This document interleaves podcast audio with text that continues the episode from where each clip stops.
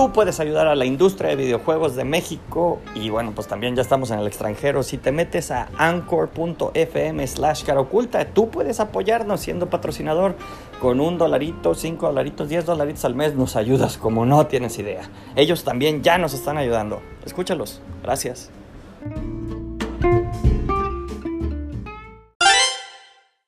Hola, ¿qué tal? Hola, ¿qué tal? Sean todos bienvenidos a una nueva transmisión de Una Lucha Más. El día de hoy estamos en una transmisión bastante especial porque como estarán viendo en el título, el día de hoy tenemos invitados. El día de hoy tenemos nada más y nada menos que a eh, los ganadores del concurso Ideatun 2020. Y les presento uno por uno.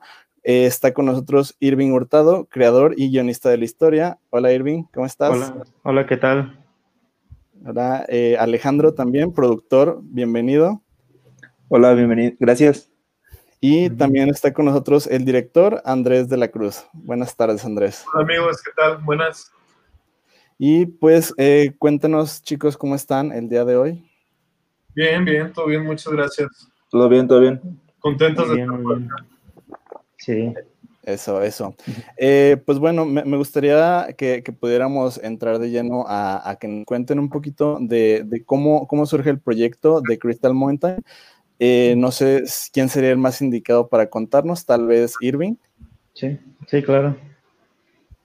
Bueno, pues eh, yo empecé a escribir el, este proyecto, nació de un argumento en el 2015 que estuve en, esa época estuve entre decidir si como ya terminaba mi carrera universitaria estaba entre decidir si hacer la tesis o escribir el argumento.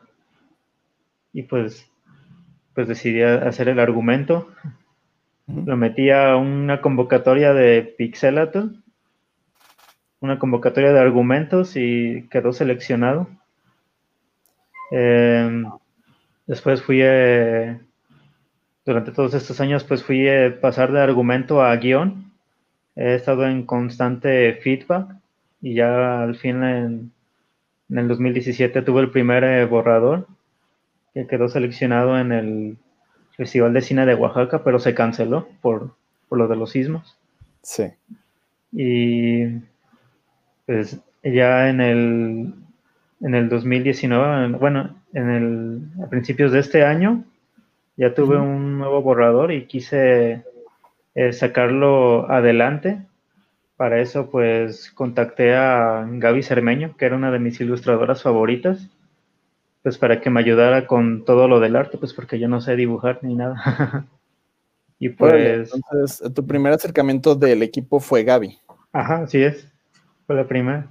Ok, ¿y ella ya la conocías de, algún, de algún lado así o nada más dijiste, me gusta su arte, quiero, quiero que ella haga el arte para, para mi historia? Sí, no, no la conocía de ningún lado, solo, solo la seguía en Twitter, era, era su fan. cool. Y pues, pues decidí, eh, decidí echarme una mano con esto y, y pues le agradezco mucho. Súper. ¿Y cómo fue que se fueron integrando el resto del equipo? ¿Cuál, eh, ¿Cuál fue el siguiente paso una vez que, contactaste a Gaby? Pues metimos el proyecto a la convocatoria. Bueno, más bien empezamos a trabajar para meterlo a la convocatoria de Atún, que abrió como por febrero y, marzo. Eh, mientras ella trabajaba en el proyecto, yo intentaba mejorar lo que es de la parte narrativa y en eso pues fui con Jorge Ley, que como tenemos como una, como un pequeño taller entre nosotros, donde nos, donde nos presentamos nuestros proyectos, eh, nos damos feedback entre nosotros y allí pues estuve mejorando eso y Ley me, pues me dijo, me propuso que si algún día necesitaba pitchear yo el proyecto, pues que fuera con él, pues él es muy bueno, él es muy bueno vendiendo hablando y vendiendo. Sí. Tú, Alejandro, cuéntanos, eh, ¿qué, fue lo, ¿qué fue lo primero que vino a tu cabeza cuando eh, Irving se acercó contigo y te mostró el proyecto? Eh, pues en realidad ha cambiado tanto porque nos teníamos guiones muy distintos.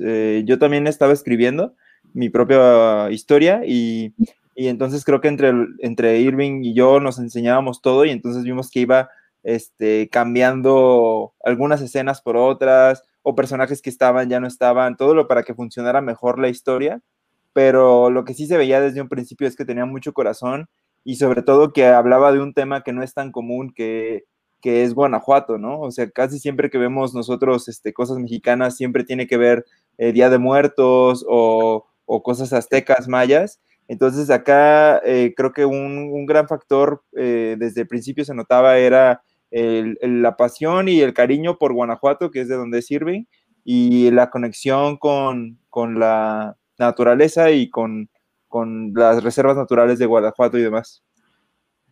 Ok, eh, creo que perdimos a Irving un poco, pero ¿puedes, puedes eh, contarnos un poco, Alejandro, de qué, de qué va la trama? O sea, entiendo que, que está en, en, Guanajuato desarrollado y que se sale, se sale un poquito de, del, del, estándar de película mexicana, donde pues sí, todo siempre es como lo primero de México, Día de Muertos.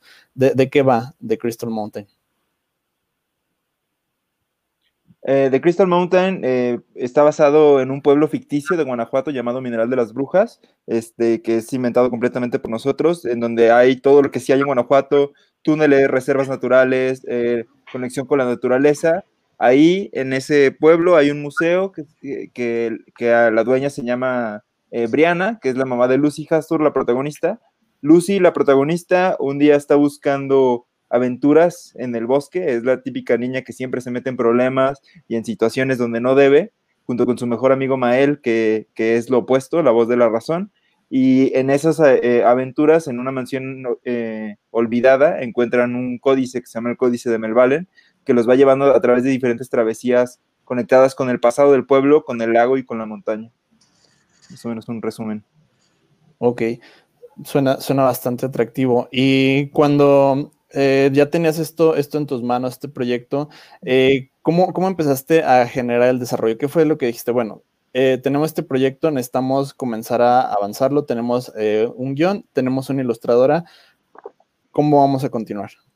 Ahí eh, lo que hicimos, bueno, más bien eh, fue checar el, la Biblia, juntamos lo mejor de los dos, ¿no? Lo, lo, lo que podíamos enseñar en el guion y las ilustraciones que teníamos.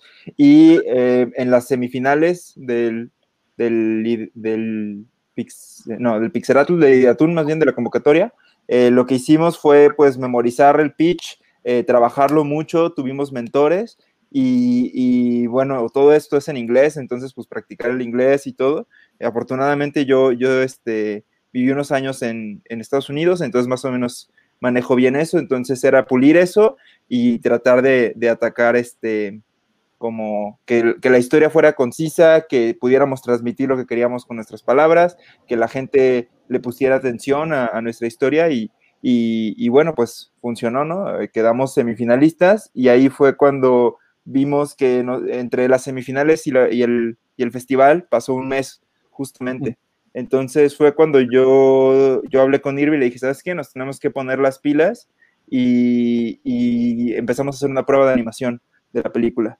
Eh, ahí fue cuando crecimos el proyecto, donde entró Andrés y donde entró este George, el animador de la prueba, y donde Gaby nos pasó más cosas. Y bueno, creo que un punto muy importante para, para cómo contamos esta historia fue eso, ¿no? Que, que en el mes que tuvimos estuvimos trabajando muy arduamente en, en, esa prueba de animación, que creo que fue un diferenciador al final a la hora de, del, del festival.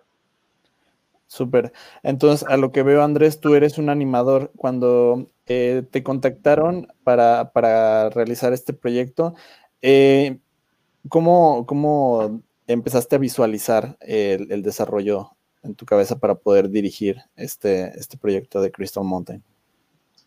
Eh, pues bueno, el primer filtro por el que pasó, lo primero que tuve yo para leer fue la Biblia. Entonces, uh -huh. la ventaja de ya tener una Biblia hecha es que todo está muy conciso. Entonces, a lo mejor este, no sabes qué es lo que sucede en medio de la historia, pero sabes cómo comienza, sabes a dónde vas, y entonces eso te permite conocer mucho sobre los personajes, ¿no? Que esto fue mi primer acercamiento y fue lo que dije, órale, me caen muy bien estos niños, a pesar de que no los he visto animados, he leído muy poco sobre ellos, me caen muy bien y me interesa mucho este, tratar esta historia, sobre todo con esta locación donde no solo es importante dónde ocurren las cosas, sino que, que Mineral de Brujas se convierte en otro personaje, ¿no? Que es, que es igual relevante para la ambientación de la historia. Entonces, eh, cuando me contacta Ley, este, pues me platicó sobre el proyecto, ¿no? Y dije, ábrale, pues sí, suena muy bien, está muy padre, por supuesto que me interesa. Pero estoy acostumbrado a que cuando me invitan a proyectos es de que, ah, sí, luego hablamos y pasan meses, años y, no sucede, ¿no? Claro. Y entonces como a los tres, cuatro días me dice Ley, ah, ¿qué onda? Oye, ¿te acuerdas del proyecto que te platiqué? Sí, ah, pues tenemos que presentar una prueba de animación para la próxima semana.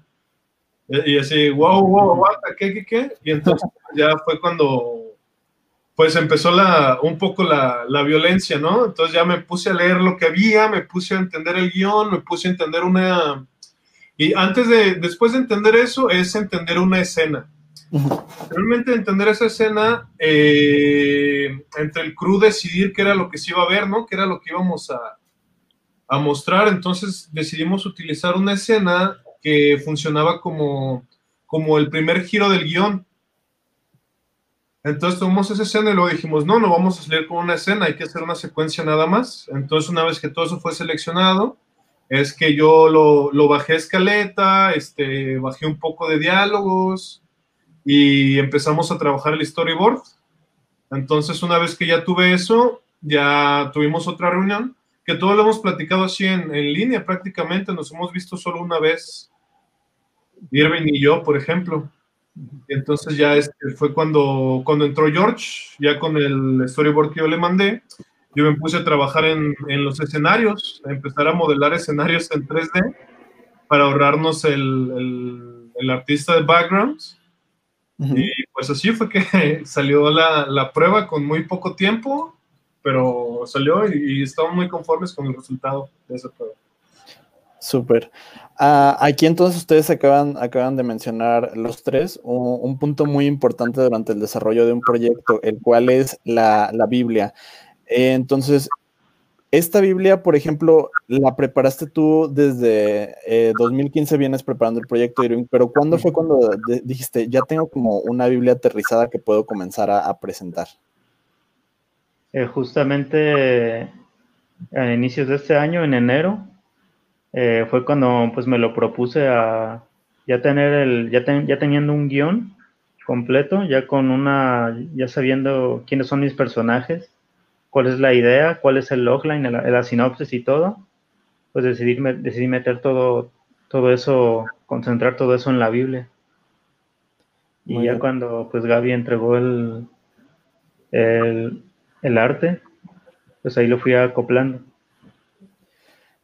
Y Irving, entonces, por ejemplo, de algo que no te había preguntado, pero que es importante mencionar, ¿de dónde surge toda, toda la inspiración eh, adicional a lo del pueblo? Entiendo que, que, el pueblo está basado en Guanajuato, ya que es el lugar en el que creciste, pero, por ejemplo, esto, estos niños, ¿de dónde vienen? ¿Es, ¿Es alguna representación de alguien que conozcas? ¿Son personajes 100% originales o es una mezcla de varias personas o algo? Pues sí, eh, no tienen como una inspiración como tal eh, yo a veces pensaba que a lo mejor podría ser como Lucy, podría ser la parte de mí que le gusta pues todo, que le gusta la naturaleza y las aventuras y el terror. Y el otro personaje, Mael, su mejor amigo, pues es como esa, esa otra parte de mí insegura, pero pues racional, que siempre piensa varias veces las cosas antes de actuar. Pues entre los dos se, se complementan. Claro. Y como guionista, eh, en este periodo de cinco años que, que, he estado trabajando sobre el guion, ¿cuál consideras que ha sido el reto más difícil? Mm, pues eh, a superar como esas, esas, sé que sonará cliché, pero esas crisis de artista, esos bloqueos, pues la verdad. Eh, el querer, eh, digamos que eh, también decidir entre si quieres seguir haciendo esto o dedicarte a algo más importante, que es el, por ejemplo, yo tuve que sacrificar varias, varias cosas este año, como por ejemplo, pues ahorita no tengo trabajo, no, no alcancé a, actualizar mi, mi demo reel por dedicarme 100% a esto y pues eso es, es el sacrificar cosas pues para sacar adelante pues esto. Claro. Y debo mencionar también que, algo que, yo valoro mucho de, lo que tú has hecho es que tengo la fortuna de conocerte desde ese tiempo y justamente, si mal no recuerdo, en 2017 ambos estuvimos presentes en el Creativa Fest. Y, fue ahí donde, donde escuché por primera, ah, por primera vez que me hablaras de este proyecto y la verdad, desde ese entonces eh, ya, ya dije, wow, sí, esto, suena bastante bien y, y, sí, estaría padre ya poder verlo plasmado en, en pantalla en algún momento. Y, y sí, desde, desde entonces de que creaste tu guion, ha sido como muy, muy persistente y, y pues has, has, logrado sacarlo adelante. Y pues eh, justo eh, a las personas que, se han ido sumando a tu proyecto, veo que también están dándole, dándole la dedicación y tienen la entrega para poder eh, dar el, mejor resultado, ¿no? Sí. y ahora regresamos contigo, Alejandro. En cuanto a la vista de, de productor, o sea, teniendo esta perspectiva, ¿Hay algún momento en el que hayas visto, te hayas visto en la necesidad de hacer algún cambio drástico para, por, el bien de, por el bien del proyecto? Eh, no, pues eh, en realidad, básicamente creamos la prueba de animación, que fue el primer cambio drástico, porque creo que no sé cuántos de los otros proyectos que hayan picheado tuvieron una prueba de animación, pero sé que nosotros fue un punto muy importante, ¿no? El poder decir, ok, estamos hablando de esto, pero podemos hacer esto, ¿no? O sea, entre el guion y lo que queremos contar y lo que podemos hacer, pues hay una gran diferencia, ¿no? Entonces creo que ese fue el primer como punto clave. Y bueno, otra parte importante es que eh, cuando nosotros picheábamos a las diferentes empresas, a HBO, a Discovery Kids, a Disney, eh, muchos nos decían que actualmente no, no estaban comprando películas, que las películas en animación ahorita estaban, pues no estaba como el mercado comprando y que más bien este, eh, tendríamos que irnos por el rumbo de una miniserie o dividirlo en capítulos, ¿no? Entonces, eh, también pues creo que esa decisión, eh, hablando con todos, con todo el crew, va a ser la adecuada. Entonces, ahorita estamos en eso, en el proceso de, de reformular para el mercado, pues. Sí. Y comentas entonces que, que Pixelatl no fue su primer acercamiento entonces para, el desarrollo de, este proyecto. Eh, e, es un hecho que, pues al, momento de acercarte a diferentes productoras, muchas te van a decir que no. Eh, ¿cómo, fueron ustedes eh, recibiendo ese, ese impacto y pues tomando las cosas para, no rendirse o para seguir adelante con el proyecto? ¿Dudaron si, si de verdad valía la pena o algo similar?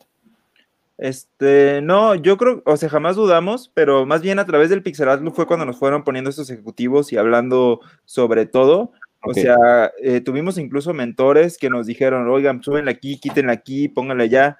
Este, modificamos mucho el video pitch, que es algo que es lo que ellos ven, ¿no?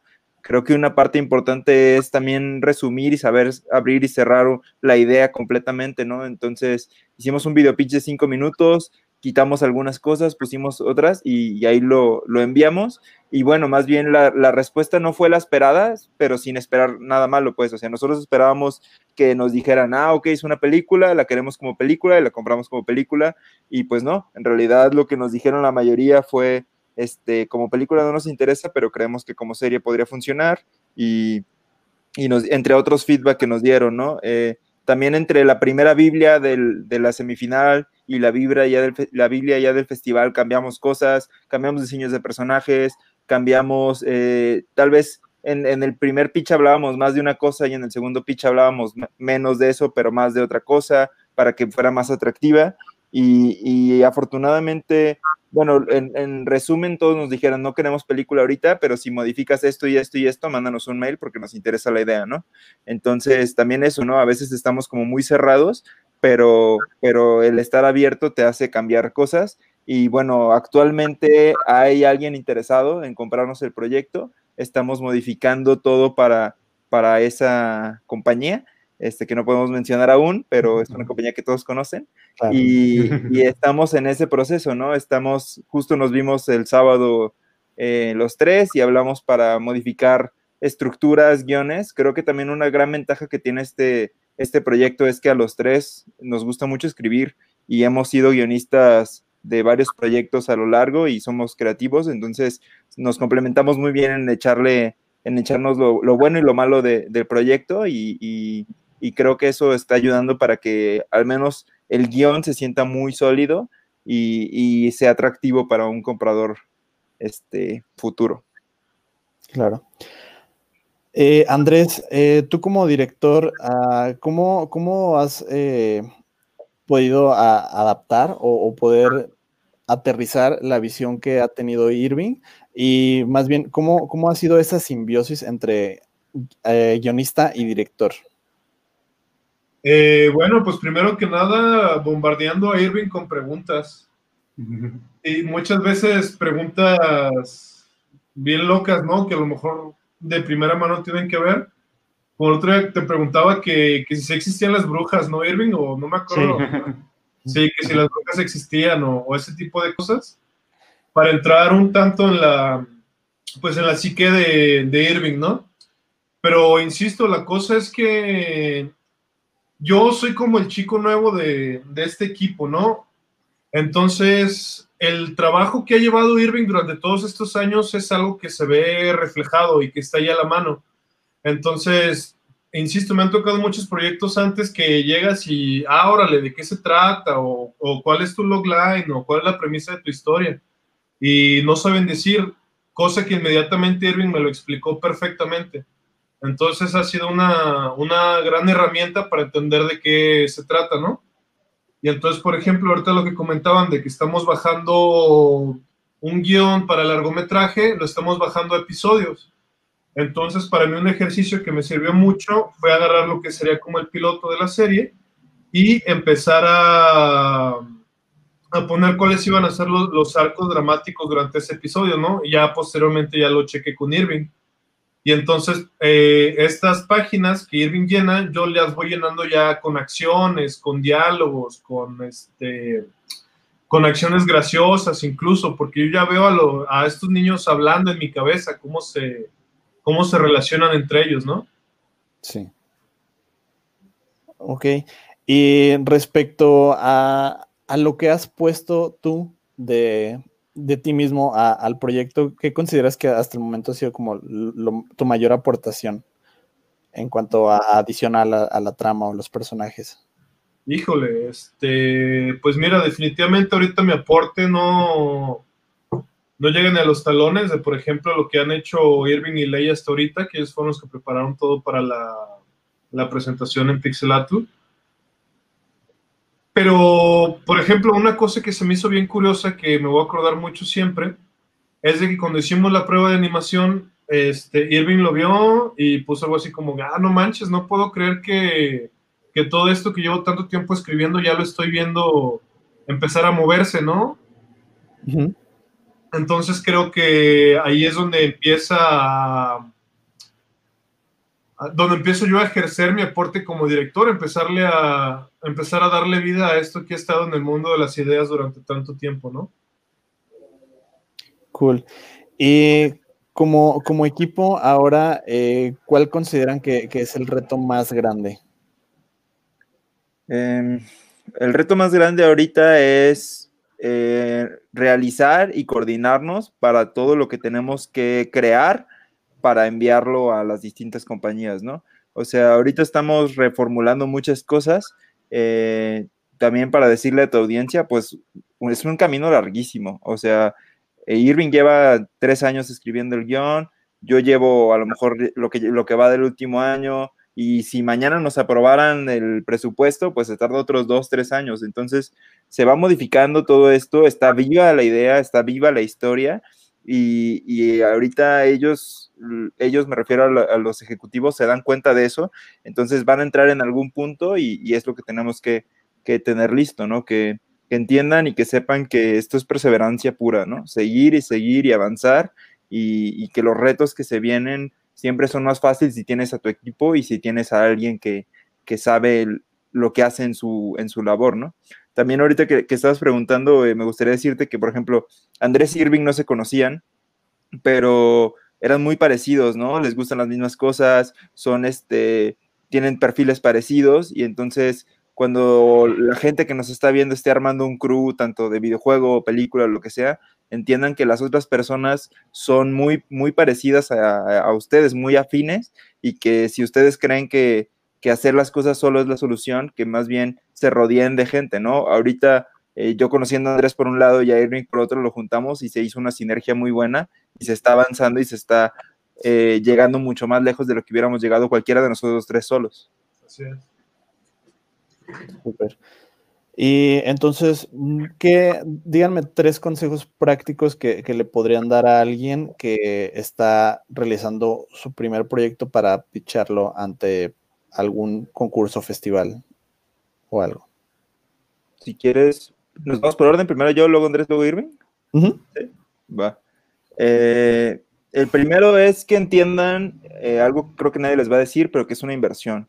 Es decir, que la compañía que vaya a hacer el, el producto, ya sea Netflix, Disney va a invertir en ustedes, entonces tienen que conocer de pie a paso el proyecto todo. O sea, si ellos les preguntan lo que sea, lo tienen que poder este, responder porque ustedes no le darían todo su dinero a alguien que no sabe bien lo que está haciendo. Entonces, uno, conozcan bien su proyecto.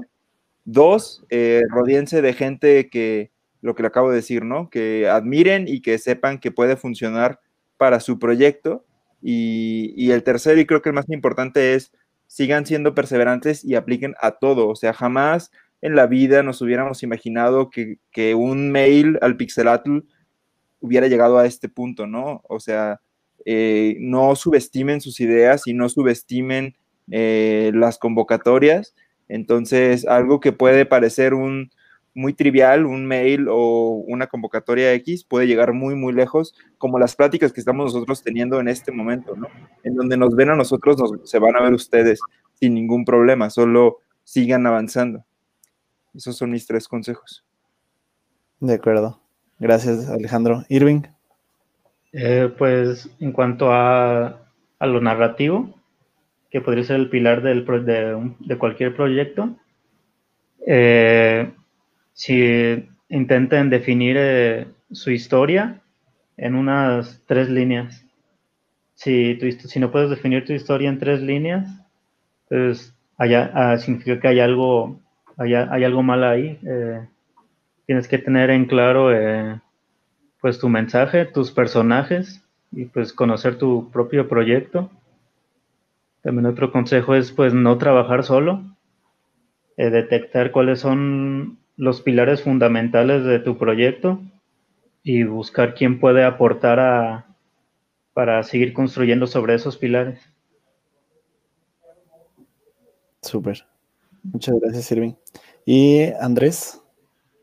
Eh, bueno, si yo tuviera que, que dar consejos al respecto, yo creo que lo primero que diría es que antes de, de aplicar a algún concurso, algún festival o, todo este rollo, primero que nada, pues dar a conocer tu, tu, trabajo, ¿no? Mostrarlo, ya sea en tus redes sociales donde estás acostumbrado.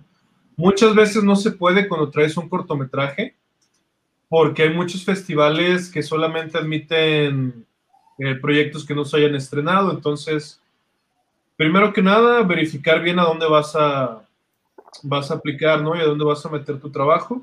Pero antes de eso, insisto, mostrar tu trabajo, aunque no sea, no sea perfecto o no lo consideres perfecto, es muy difícil alcanzar la perfección y conozco muy pocas personas que, que son perfectas en su trabajo. Yo jamás me atrevería a decir que el mío es perfecto, pero porque ahorita siento que me puedo dar el lujo de no, de no buscar la perfección para no torturarme a mí mismo porque a fin de cuentas, si no existe un feedback, una retroalimentación, pues uno no, no crece, ¿no? Y se estanca si tiene la perspectiva de uno mismo. Y por otro lado, si ya cuentan con un proyecto armado, con algo ya para presentarlo, para festivalearlo, este, pues con toda confianza, por ejemplo, yo podría decir, pueden escribirme con mucho gusto. Hay muchas personas, este, pues de la ciudad o del país que, que han festivaleado muchos proyectos y he tenido la dicha de que ahora con, con, este boom de redes sociales es mucho más fácil acercarte a la gente, ¿no? Entonces, con toda confianza llegar y preguntarle a una persona que, que tú admiras o que ya tuvo una experiencia distinta a la tuya, oye, eh, ¿me podrías ayudar con la ruta de festivales de mi corto? Y estoy seguro de que más de una persona va a estar dispuesta a ayudarte. Tal vez muchas no, pero sé que, sé que sí va a haber gente dispuesta a, apoyar y, por ejemplo, esto de tener ya una ruta de festivales te ayuda mucho a, pues, a mostrar tu trabajo, a empezar a conocer gente distinta, a empezar a viajar, a empezar a mostrar cosas, etc. Entonces, pues eso, sin miedo y y adelante, para eso están las redes, para hacer nuevas conexiones. Súper. Y ya, este, nada más para complementar, eh, una cosa que, le recomiende cada uno a, la gente que está creando allá afuera, ¿qué no debe hacer? ¿Qué es lo que no deben hacer cuando están creando un proyecto? Mm. Para mí, eh, respondiendo precisamente a esa pregunta, lo que sí creo que no debes de hacer es creer que, ya lo sabes todo o que eres un especialista en algo, porque eso merma tu experiencia y desde esa perspectiva podrías dejar de, aprender cosas nuevas o de estar abierto a los consejos que la gente pueda dar, porque en este medio pues nunca dejamos de aprender, ¿no?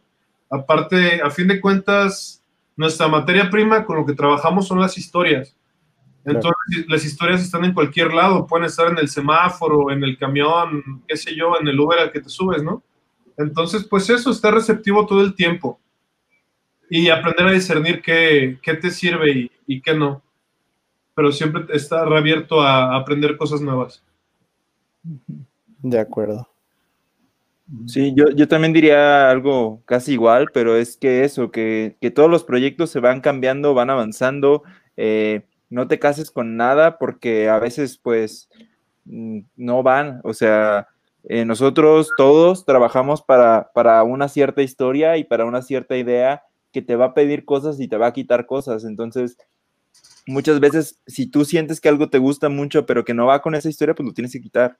Y, y, hay que estar con corazón frío muchas veces de que los cambios son lo mejor, pues nunca debes de decir, este, es que esto es así y es así y es así, porque va a ir modificando, ¿no? Y, conforme más gente entre a tu proyecto, más gente va a tener una opinión y más gente va a empezar a decir las cosas. Entonces, tienes que ser lo suficientemente balanceado entre lo que estás contando y la opinión que te están dando las personas para que vaya por un buen camino, ¿no? La misma historia te lo pide y la misma historia te, te lo da y a veces hay cosas muy difíciles, sobre todo en términos de películas, cortometrajes y demás en la sala de edición, cuando ya estás editando algo, cuando ya pasaste todo el proceso y que dices, esta escena me costó muchísimo hacerla, pero pues no funciona, la tienes que quitar. Y eso mismo al principio en el guion, ¿no? Escribes, escribes y hay una escena que dices, es que está padrísima, pero no va por ahí y la tienes que quitar. Entonces, eh, muchas veces el productor es el que te va a hacer hacer eso y no nos odien, pero pues es como lo hacemos por el bien de todos, ¿no? Sí, claro. Irving, ¿cuál sería tu consejo, tu, tu anticonsejo en este caso? Pues creer que, pues casi, casi como dijeron los dos, eh, es eso de no estar eh, casado con, una, por ejemplo, yo como guionista, el, no consejo que les puedo como, como guionista es que eh, no crean que no crean que su guion es es perfecto como está, siempre tienen que andar escribiéndolo. Eh, siempre tienen que estar en, constante feedback, eh, y reescritura y incluso justamente cuando llega el momento de la producción, aún así hay que estar reescribiendo y reescribiendo, porque creo que lo dijo, no recuerdo dónde lo, lo oí, que la última versión del guion era cuando el editor hace el último corte de la película. Sí.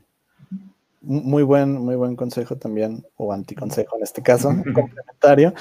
Y ya, ya solamente para, despedirnos, eh, Andrés mencionaba que pues es, bueno, es bueno poder acercarse a las personas que ya están. Eh, pues desenvolviéndose en el desarrollo de un proyecto que ya han presentado, ya han picheado. Y justo nos preguntan en los comentarios si podrían compartir alguna red social donde puedan contactarse con ustedes para asesoría o ah, consejos adicionales. Pues creo que no, ahorita nosotros tenemos que tener mucho cuidado con crear páginas como del proyecto, eh, por justo lo que decíamos de confidencialidad, entonces ahorita no hay tal cual una página de Facebook, Twitter o Instagram, pero creo que todos estamos abiertos para, para feedback en nuestros Facebook personales, así tal cual. Eh, igual si quieres te los enviamos. Bueno, son nuestros nombres, el mío es Jorge Alejandro Ley, Andrés de la Cruz, Irving Hurtado, estos que están viendo aquí. Bueno, el mío es Jorge, pero bueno. Eh, ahí nos pueden buscar y también a veces en Instagram, ¿no? Andrés, Andrés en la tormenta y Andrés en la tormenta. Y yo, Jorge Alejandro Ley, ahí estamos abiertos para, para ayudar y lo que necesiten, con todo gusto, ahí estamos. Perfecto. Pues eh, muchas gracias, chicos. ¿Alguna cosa adicional que quieran aportar antes de cerrar? No, pues muchas gracias por el espacio. Muchas gracias. Sí, pues mucho, igual, muchísimas gracias. Eh, ánimo, no se rindan. Eh, acuérdense que toda la historia que quieran contar solo vive por ustedes y ustedes ahí, entonces siempre sigan avanzando y, y de gente que los ayude para, para, salir adelante, ¿no? En ese, en ese tema. Mucha gente está tratando de contar historias, es algo muy bueno. Entonces, este, pues sigan adelante. Claro, así es. Y pues yo nada más para cerrar, así como, como le he comentado a Irving en repetidas ocasiones, no había tenido la oportunidad de hablar con ustedes, pero la verdad les extiendo unas amplias felicidades por haber sido seleccionados en el Ideatun y pues esperemos que vengan más proyectos para ustedes y pues nada, sigan, sigan creando. Muchas gracias. Gracias, muchas gracias. Y pues bueno, entonces con eso terminamos. Agradezco a los chicos por estar en, la transmisión del día de hoy y pues también muchas gracias a todas las personas que nos estuvieron viendo. Esta, esta transmisión va a quedar guardada en nuestras redes sociales para que puedan volver a, verla. Y pues ya saben, si quieren acercarse a los chicos, ahí están sus redes sociales. eso es todo por ahora. Muchas gracias. Gracias, hasta luego. Bye.